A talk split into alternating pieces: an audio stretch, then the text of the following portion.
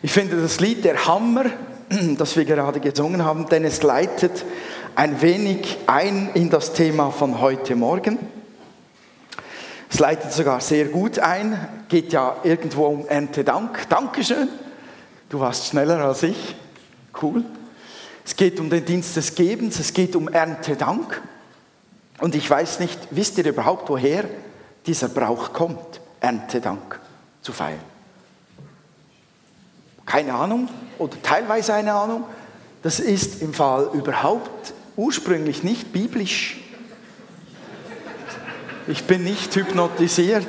Ich sehe jetzt auch diesen Spinnenfall. Das ist eine Spinne, die hat große Ambitionen. Also die spinnt ihr Netz von hier irgendwo bis da oben hin. Die möchte so einen Brummer fangen. Garantiert. Also die Spinne spinnt. Gut, der Brauch, Erntedank zu feiern, der ist eigentlich christlich immigriert. Weil ursprünglich hat das gar nichts mit dem Gedanken, Gott gegenüber dankbar zu sein, zu tun gehabt, sondern Erntedank wurde jedes Jahr so gefeiert, dem sagt man auch das Bauernfest, sagte man früher so, weil zu diesem Zeitpunkt war die Ernte eingefahren und das bedeutete, jetzt geht's Stutz. Jetzt gibt's Geld. Das war das Ende des damaligen offiziellen Wirtschaftsjahres. Und da wurden die Hirten, die seit neun, zehn Monaten fleißig ihre Herden gehütet haben und so weiter, die wurden ausbezahlt. Da wurden die Steuern bezahlt. Das war eigentlich der Ursprung und man hat das einfach christlich immigriert, was ich ganz gut finde. Aber wir gehen natürlich mit anderen Gedanken an diesen Erntedank heran. Wir gehen mit dem Gedanken daran heran, der Herr hat es gegeben. Und wir danken ihm und wir geben zurück. Aber im Ursprung ist unser Fest, auch in Deutschland, in der Schweiz, in Deutschland, in Österreich, das ist nicht im Ursprung christlich gedacht. Das war das Ende des Wirtschaftsjahres und da gab es endlich mal was zu feiern, denn dann gab es Geld. Und ich möchte wirklich auch über Geld reden. Geld ist ein heißes Eisen bei uns. Und das ist einfach so, ich verstehe das eigentlich nicht wirklich. Ich verstehe es nicht wirklich, warum dass das ein heißes Eisen ist und nicht auf die genau gleiche Ebene in unseren Gedanken und Herzen gestellt wird, wie die Taufe im Heiligen Geist oder erfüllt werden mit dem Wort Gottes. Das ist eigentlich ein und dasselbe. Das ist hochgeistlich. Sonst hätte Jesus nicht, wie viel war mal, 26 Mal zum Thema Geld gepredigt oder was gesagt. Und Jesus ging sicher nie um Geld an und für sich, oder?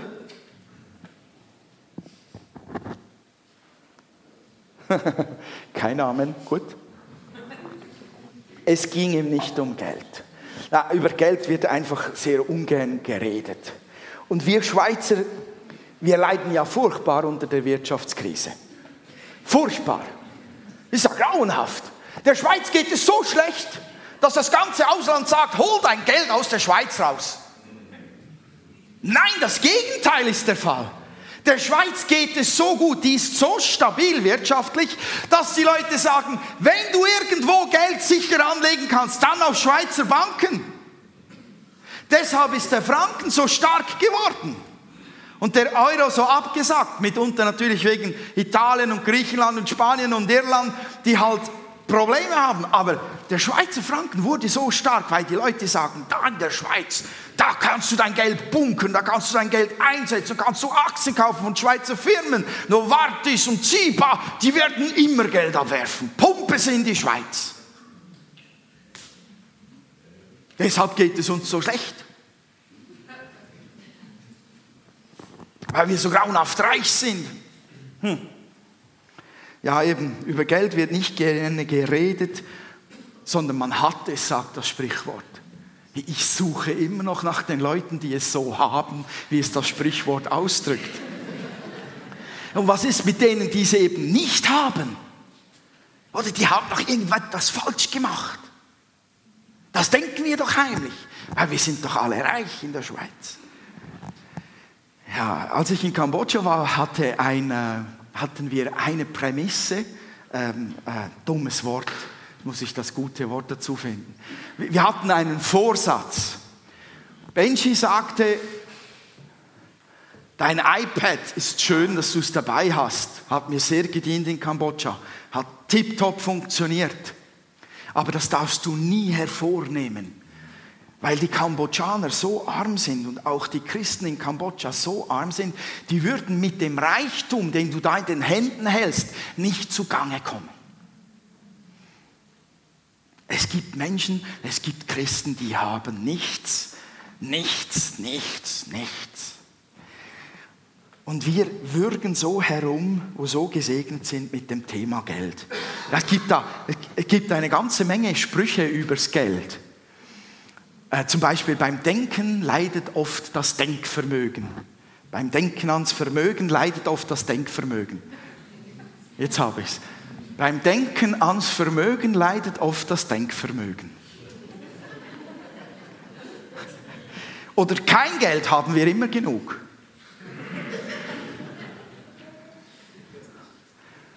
Oder Geld verdirbt den Charakter, vorausgesetzt, man hat einen.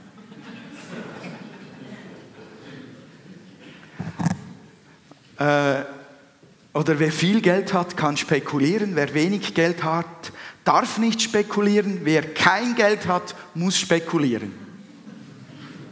Ja, okay.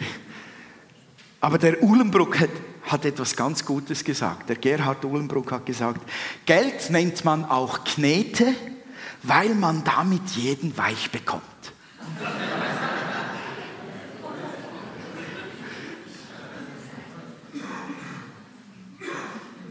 Da werden die meisten Knie weich, wenn man sagt, wenn du das und das und das nicht tust, dann bekommst du kein Geld mehr. So funktioniert die Wirtschaft heute, oder? Jeder sitzt auf dem Schleuderstuhl. Fortgeflogen, weil du nicht 20, 30 Prozent mehr arbeitest für gleich viel Lohn oder sogar weniger Lohn. Das bringt jeden in die Knie, wenn er nicht etwas hat, das ihn stabilisiert. Und das haben wir gerade besungen. Ich bin überzeugt, dass du alles übertriffst und ich dir kann vertrauen. Nichts in der ganzen Welt gibt mir mehr Sicherheit als die Tatsache, dass du treu bist. Das stabilisiert. Und ich glaube, ich muss noch ein wenig mehr provozieren. Ihr glaubt vielleicht, ich provoziere gerne. Mache ich gar nicht gerne. Mache ich nicht gerne, weil ich weiß, was geschehen kann. Da kommt dann plötzlich Post. René, Sonntag hast du was gesagt, das hat mir nicht gefallen. Hat mir einfach nicht gefallen. Aus lauter Liebe sage ich dir das jetzt mal. Mit viel Liebe im Herzen sage ich dir, mit großer Liebe sage ich dir. René, das war nicht gut. Und da muss ich sagen, ja, weißt du, ich habe ein wenig provoziert und überspitzt. Ich wollte dich nicht verletzen, so. Ähm, das ist der angenehme Teil zu sagen, ich wollte dich nicht verletzen, denn es ist so. Der unangenehme Teil ist genau zu wissen, was ich auslösen kann mit einigen Sätzen. Und das Unangenehmste daran ist es, wenn der Herr ins Herz legt und sagt, tu es. Pixe, pixe, pixe, pixe. Also, das, es gibt einige mögliche theologische Überzeugungen, die glaube ich, die sind über die Jahrhunderte einfach gewachsen. Da können wir gar nicht mal so viel dafür. Die sind gewachsen mit dem Denken über Bibeltexte. Und dann gab es noch ein, zwei, drei Lehrer, die das untermauert haben mit gewissen Dingen. Und dann ist es drin, die sind einfach grundsätzlich einmal falsch. Und die müssen wir genauso brechen. Falsche Denkmuster in Bezug auf Geld wie wir falsche Denkmuster in Bezug auf, auf den Heiligen Geist brechen müssen oder die Wunder und Zeichen oder was weiß ich. Und es gibt da ein Denken, dem begegne ich immer wieder und das möchte ich mal ein wenig heftig in Frage stellen. Das Denken, wenn du den Zehnten gibst, wenn du Gott alles zur Verfügung stellst, wenn du die richtige Haltung hast, hast du nie Mangel.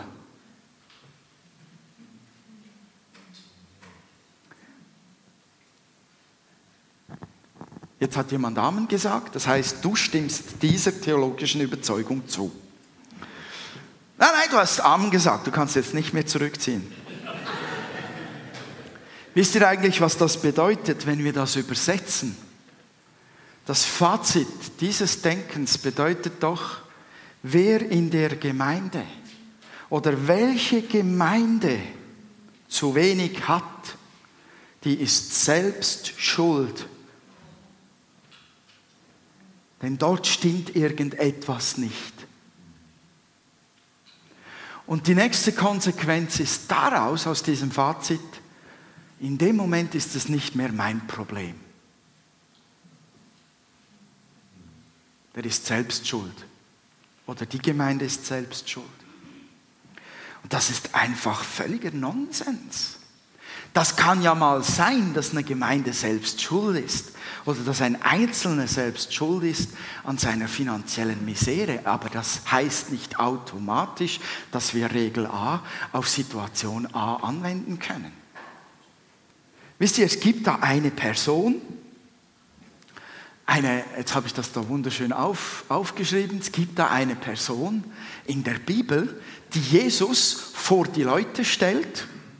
In Markus 12, 44, schlagt doch da mal auf in eurer Bibel. Es gibt eine Person, die das schon an und für sich, von sich her widerlegt. Das ist keine Geschichte, die der Herr zum Vergleich genommen hat, um ein Bild darzustellen. Das ist real in dem Moment, an dem Ort, wo Jesus war, geschehen. Da hat eine Frau wenig eingelegt, die Situation lief live ab. Da konnte man sehen, was sie in, den, in das Körbchen legte oder wie auch immer. Ich sage es jetzt auf uns bezogen. Und in der Situation machten sich Leute lustig über sie. Und Jesus nimmt das sofort zum Anlass und sagt, alle haben von ihrem Überfluss eingelegt. Diese aber hat aus ihrem Mangel alles, was sie hatte, eingelegt, ihren ganzen Lebensunterhalt. Wisst ihr, eine Person, die so etwas tut, die Jesus zum Beispiel nimmt, wenn Jesus das zum Beispiel nimmt, dann ist ihre Haltung hundertprozentig in Ordnung. Seid ihr einverstanden? Die gibt ihren Zehnten Sonst würde sie nicht ihren ganzen Lebensunterhalt einlegen. Versteht ihr das? Logisch. Hm. Da zuckt einer mit der Augenbraue. Hm. Doch, denkst, denk darüber nach. Diese Frau war gottesfürchtig, sie hatte die richtige Haltung, sie gab mehr, als sie überhaupt eigentlich geben sollte oder könnte. Sie hat ihren gesamten Lebensunterhalt eingelegt. Und Jesus nimmt sie als Beispiel und ehrt sie vor denen, die sich lustig machen über sie. Das ist eine Person, die den Zehnten gab, eine Person mit der rechten Haltung und trotzdem litt sie Mangel. Denn alle hatten aus Überfluss gegeben, sie aber aus ihrem Mangel. Steht hier wörtlich. Steht hier wörtlich. Habt ihr es gelesen?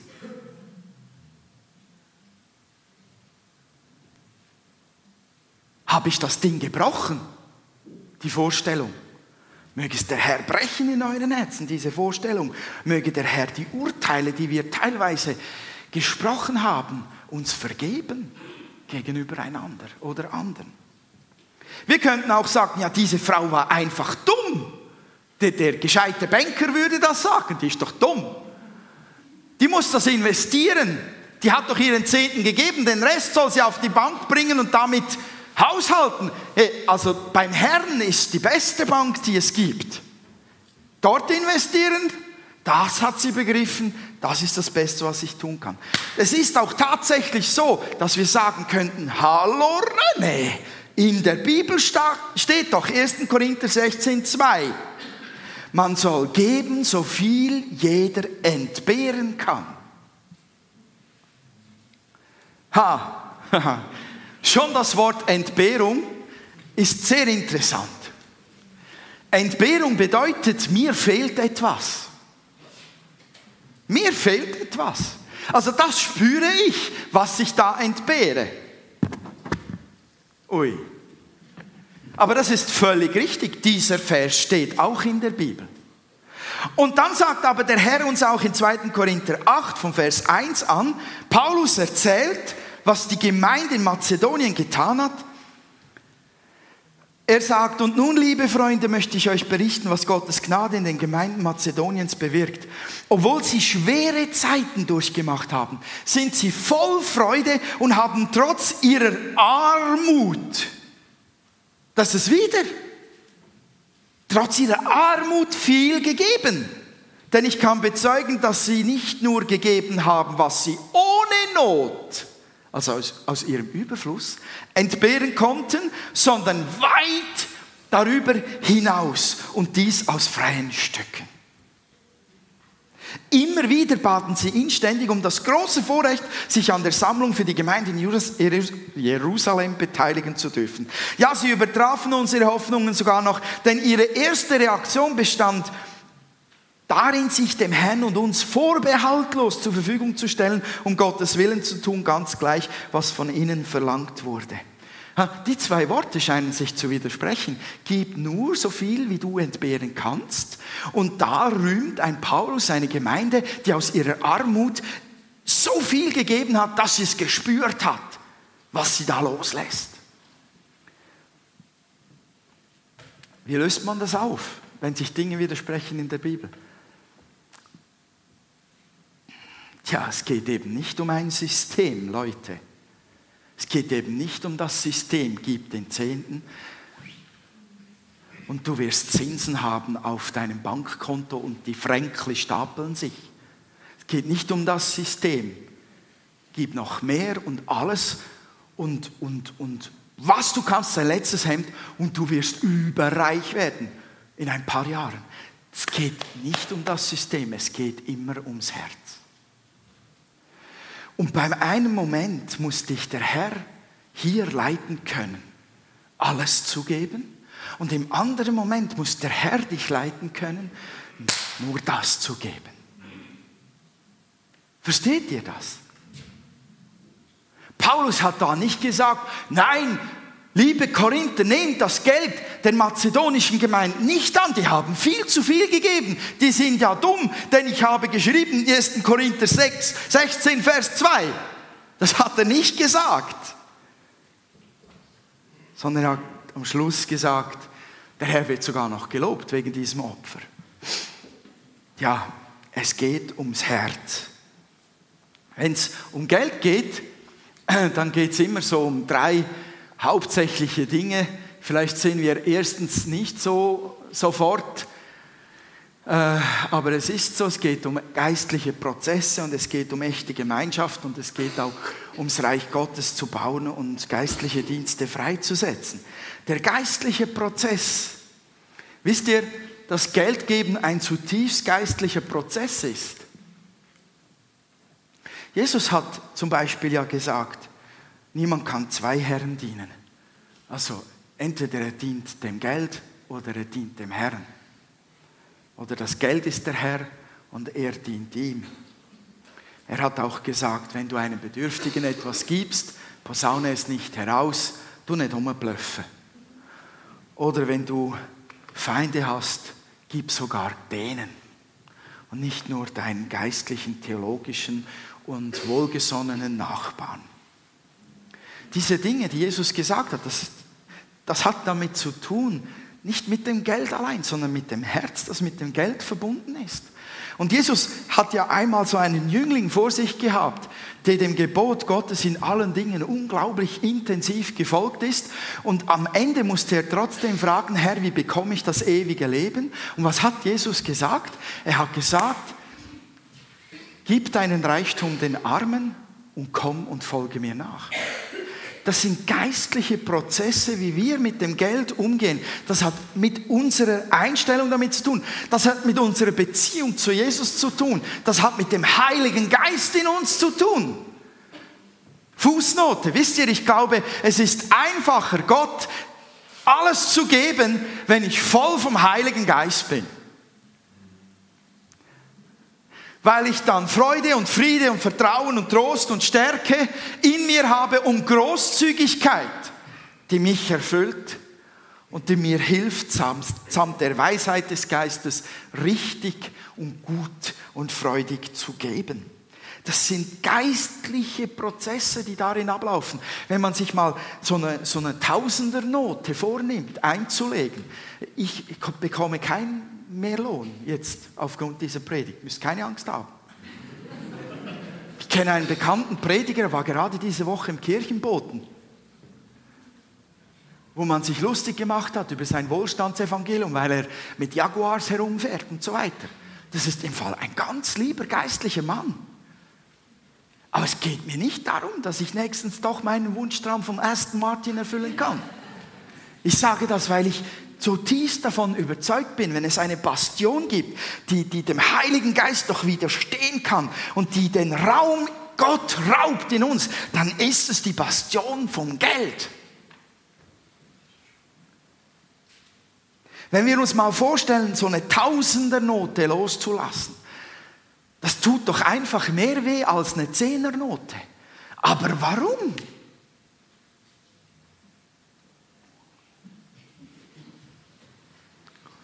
Weil es ums Loslassen geht. Da lasse ich was Fettes los. Das hat sein Gewicht, das hat seinen Wert, das hat seine Bedeutung. Das gibt mir was. Ich habe bald tausende Nötchen. Wo ich die erste, die erste Tausender-Note sah, ich glaube, ich habe die gestreichelt, meine erste. Ich weiß nicht, ob es ein Ameisli war, das drauf war. Ist es heute immer noch ein Ameisli? Seht ihr, ich sehe so selten Tausender-Noten. Ich habe die gestreichelt und glatt gestrichen. Wow! Wie ist sie? Lila? Violett, lila, pink, irgend sowas. Wow! Was kannst du dir alles kaufen damit? Hä? Ah, da hat oh, da hat's eins. Ja, aber ein Fake. Also so ein unechtes hat's da. Nein, da ist keine hübsche Ameise drauf, da ist ein anderer Mann drauf. Gut. Etwas loszulassen bedeutet immer gleichzeitig Ängste loszulassen. Es bedeutet immer gleichzeitig Sicherheiten loszulassen.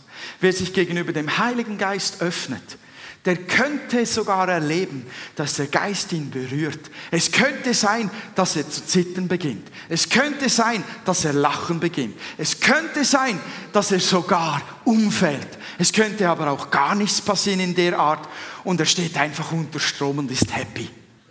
Und genauso ist es mit dem Geld. Wenn uns diese Dinge ängstigen, was der Geist mit mir tun kann, wenn ich loslasse, meine Selbstkontrolle loslasse und ihm vollen Raum gebe, das ist dasselbe, was ich loslassen muss an Sicherheiten und an Vertrauen, hineinlegen muss in den Herrn, wie wenn ich eine Tausendernote weglege, dem Herrn zur Verfügung gebe. Das sind dieselben Ängste. Einfach ein anderes eine andere Farbe vielleicht oder einen anderen Sound haben diese Ängste. Aber es geht immer darum, loslassen und vertrauen. Und wisst ihr, die Bibel sagt ja da, wir leben Gemeinschaft, wenn wir eine Gemeinde sind. Und wir leben diese Gemeinschaft, ob du jetzt ein Mitglied bist dieses Vereins hier oder nicht. Wir leben diese Gemeinschaft. Wir haben eine Einheit, die ist uns gegeben. Habt ihr die schon mal richtig bewusst gern gehabt? Diese Einheit als Leib, die der Herr einfach geschaffen hat, diese Einheit. Muss ich da, glaube ich, noch umschalten, damit ihr es nachlesen könnt? Oh, Zeilenumbruch hat nicht funktioniert. Die Bibel sagt doch tatsächlich, wenn wir am Tisch des Herrn den Kelch segnen, es geht da ums Abendmahl, haben wir dann nicht gemeinsam Anteil am Segen des Blutes Christi? Und wenn wir das Brot brechen, haben wir dann nicht gemeinsam Anteil am Segen des Leibes Christi? Die Spinne ist da. So. Entschuldigung. Sie war nur so klein und sie hat so einen Faden gemacht. Wow. Muss ich in einer Predigt verwenden. Also zurück zur Einheit im Leib. Und wenn wir das Brot brechen, haben wir dann nicht gemeinsam Anteil am Segen des Leibes Christi? Wir alle essen von einem Leib Brot und zeigen damit, dass wir alle zusammen ein Leib sind. Paulus sagt auch, wenn eines an diesem Leib leidet, leiden alle anderen mit und wenn eines geehrt wird, freuen sich alle anderen mit. Wisst ihr, wir sind eine Einheit, wir sind ein Leib. Wenn du Mitglied bist dieser Gemeinde, bist du Einheit in diesem gesamten Leib, aber auch mit dem weltweiten Leib. Und wenn du das nicht bist, Mitglied dieser Gemeinde, dann bist du einfach nicht Vereinsmitglied. Du bist trotzdem Mitglied am Leib, bist trotzdem Teil des Leibes Jesu Christi. Und wenn wir Mitglieder sind, wenn wir eine Einheit bilden, wenn wir ein Leib bilden, ob wir jetzt Mitglieder oder Nichtmitglieder dieses Vereins sind, Leute, dann haben wir doch eine Verbindung untereinander. Und wenn wir als Gemeinde finanziell leiden, dann leiden wir doch alle gemeinsam. Und wenn wir Überfluss haben, dann genießen wir alle gemeinsam, freuen wir uns alle gemeinsam. Wir haben alle eine gemeinsame Verantwortung im Umgang mit den Finanzen, was wir da in die Gemeinde geben und was nicht. Jetzt habe ich das gesagt, was die Gemeinde anbelangt. Und jetzt gehen wir zum Einzelnen. Denn die Bibel packt uns richtig intensiv. Dort steht doch tatsächlich in 1. Johannes 3, Vers 17, doch wenn einer genügend Geld hat, um gut zu leben und einen anderen in Not sieht und sich weigert zu helfen, wie soll die Liebe Gottes da in ihm bleiben? Wisst ihr, wir haben diesen, diesen Bund als Leib, als Einheit, den haben wir ja genossen, diesen Erlösungsbund, diesen Retterbund, den der Herr gegeben hat in seinem Blut, den genießen wir ja.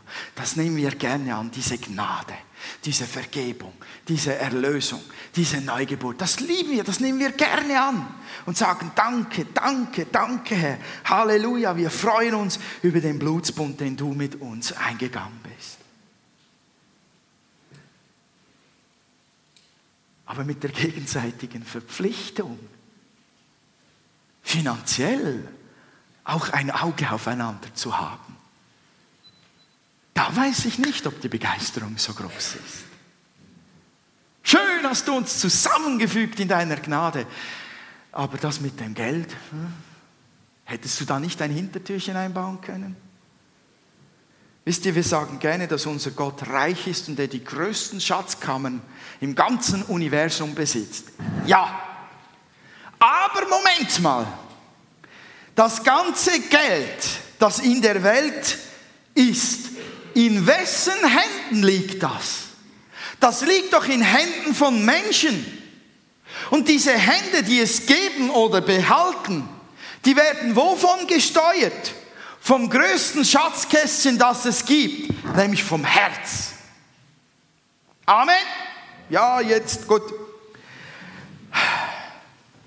Wie kommt denn das Geld von A nach B? Wie kommt denn das Geld vom Reichen zum Bedürftigen? Ja, durch die Gemeinde zum Beispiel, das wäre eine Möglichkeit, ja. Gott lässt es nicht regnen vom Himmel, sondern er benutzt immer Transporteure.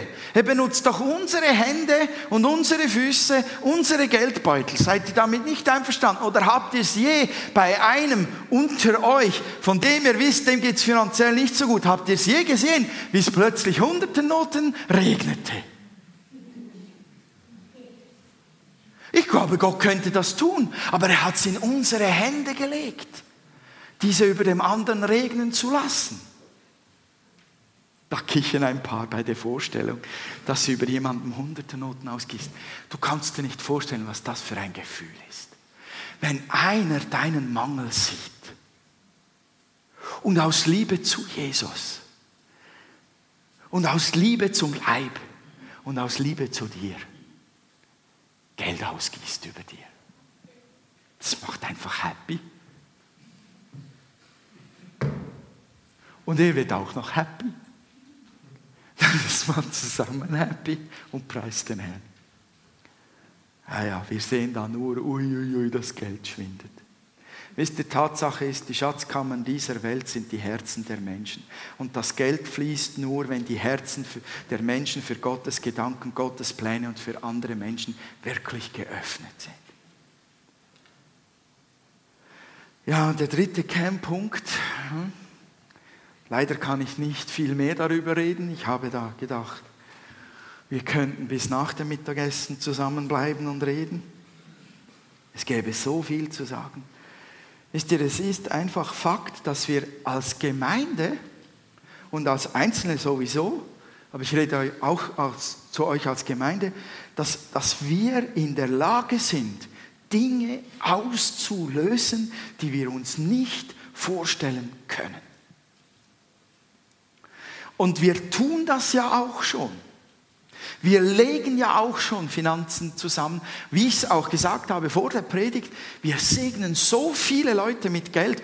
Und wenn wir uns nur einmal die letzten drei Jahre anschauen, wo, wo, wo in Kambodscha Dutzende von Gemeinden gegründet wurden, wo ich weiß nicht, wie viele Hunderte geheilt wurden, Tote auferstanden sind, weil du und ich Geld freigesetzt haben, um Menschen in ihrem Dienst freizusetzen, die wir vielleicht nicht einmal so mögen.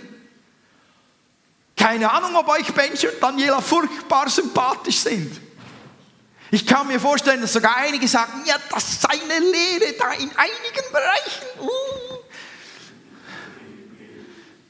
Kann sogar sagen, das ist ein sturer Kerl. Der hat mir mal schön die Leviten gelesen. Vielleicht gehen all solche Gedanken herum. Paulus ging es übrigens auch so. Die sagten über Paulus noch schlimmere Dinge. Viel schlimmere Dinge. Aber wir haben Finanzen freigesetzt. Und dafür preise ich Gott und danke ich euch.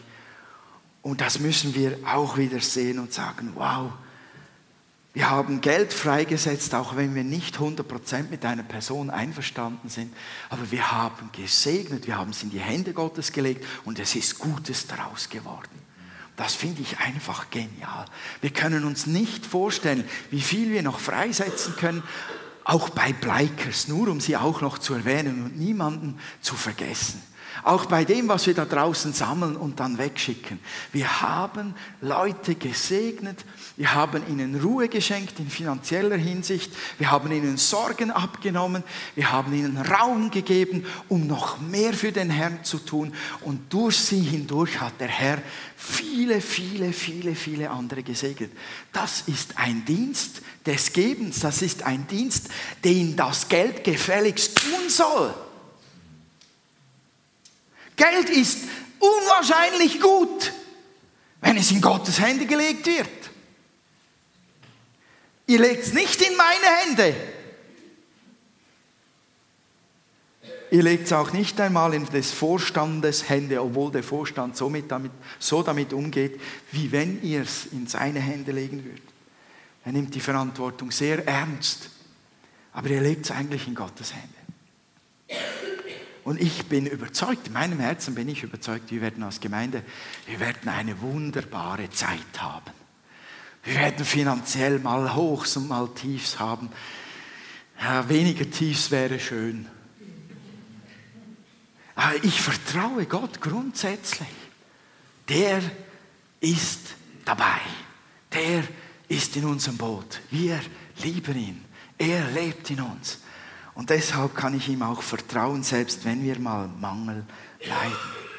Der Paulus hat mal gesagt, andere Gemeinden habe ich beinahe beraubt. Ha, neue Genfer Übersetzung. Und mich von ihnen bezahlen lassen, um euch umsonst dienen zu können. Also den Korinthern. Der hat beinahe andere Gemeinden beraubt, um den Korinthern dienen zu können. Und als ich bei euch war und nicht genug hatte, um meinen Lebensunterhalt zu bestreiten, bat ich nicht euch um Zuwendung. Nie habe ich euch um die geringste Unterstützung gebeten und werde das auch nie tun. Ja, Paulus hatte ein besonderes Verhältnis zu den Korinthern. Wie gesagt, die hatten die wüstesten Beschimpfungen für ihn parat. Aber ich glaube, dass das nicht aus Zorn oder Ärger gesagt wurde, sondern aus einer inneren Überzeugung, dass der Herr einen anderen Weg findet. Und er hat ihn gefunden, nämlich die anderen Gemeinden, die er da jetzt nicht wörtlich nennt, die haben ihn getragen. Und die haben den Korinthern gedient. Und Leute, hört mal zu.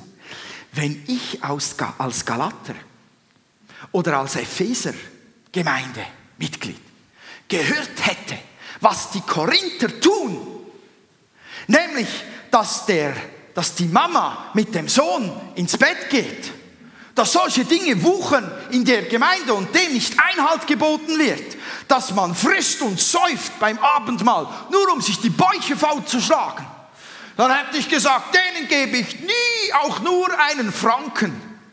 Die Mazedonier haben es nicht so gemacht. Könnte es sein, dass wir Menschen tragen und unterstützen, auch wenn sie Fehler machen? Dass das biblisch ist? Totenstille. Meine Güte, was habe ich getan? Ja, ihr müsst das verdauen.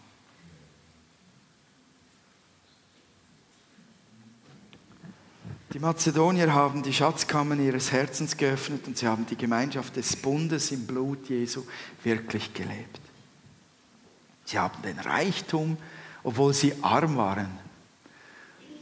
Das ist auch eine Einschätzung, die nur die Bibel kennt. Wenig, das viel ist für Gott. Das kennt nur die Bibel. Reichtum beginnt vielleicht in der Schweiz mit durchschnittlichen Vermögen von 30 Millionen. Schweizer Franken. Wer lacht jetzt da? Ja, das ist immer relativ. Der eine sagt, hätte ich mal 50.000 vorig, ich wäre reich. Das ist immer relativ. Wir denken in Zahlen und die Bibel denkt mit dem Herzen, mit der Haltung darin. Deshalb kann ein weniges als Reichtum genannt werden. Und deshalb ist Armut nicht gleich wirkliche Armut. Deshalb ist im Ärmsten Reichtum, weil Gott in ihm wohnt. Ja, das ist schon theologisches Pi mal Quadrat geteilt durch die Masse der Geschwindigkeit des Lichts.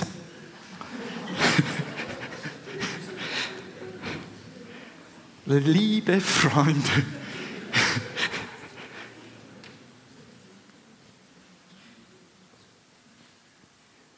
Es gibt einen Dienst des Gebens und der ist zutiefst geistlich geprägt. Und er ist uns allen gegeben, ob wir viel haben oder wenig haben. Er ist total abhängig von unserer Haltung zum Geld. Ob du jung bist, ob du alt bist, du Lehrling bist oder ob du bereits Rentner bist. Das trifft jeden. Jeder hat was. Was ist deine Haltung? Ich fordere euch heraus, prüft eure Herzen gegenüber dem Geld, gegenüber dem Herrn, gegenüber der Gemeinde, der Gemeinschaft. Prüft eure Herzen regelmäßig. Gibt es eine Haltung, die du zu ändern hast? Gibt es eine Wahrheit, die du glauben sollst? Dann pack die Gelegenheit. Es ist Gottesdienst. Es ist Raum da. Und wir schauen einander nicht kritisch an und sagen, jeder hätte doch mehr als ich. Soll doch der schauen.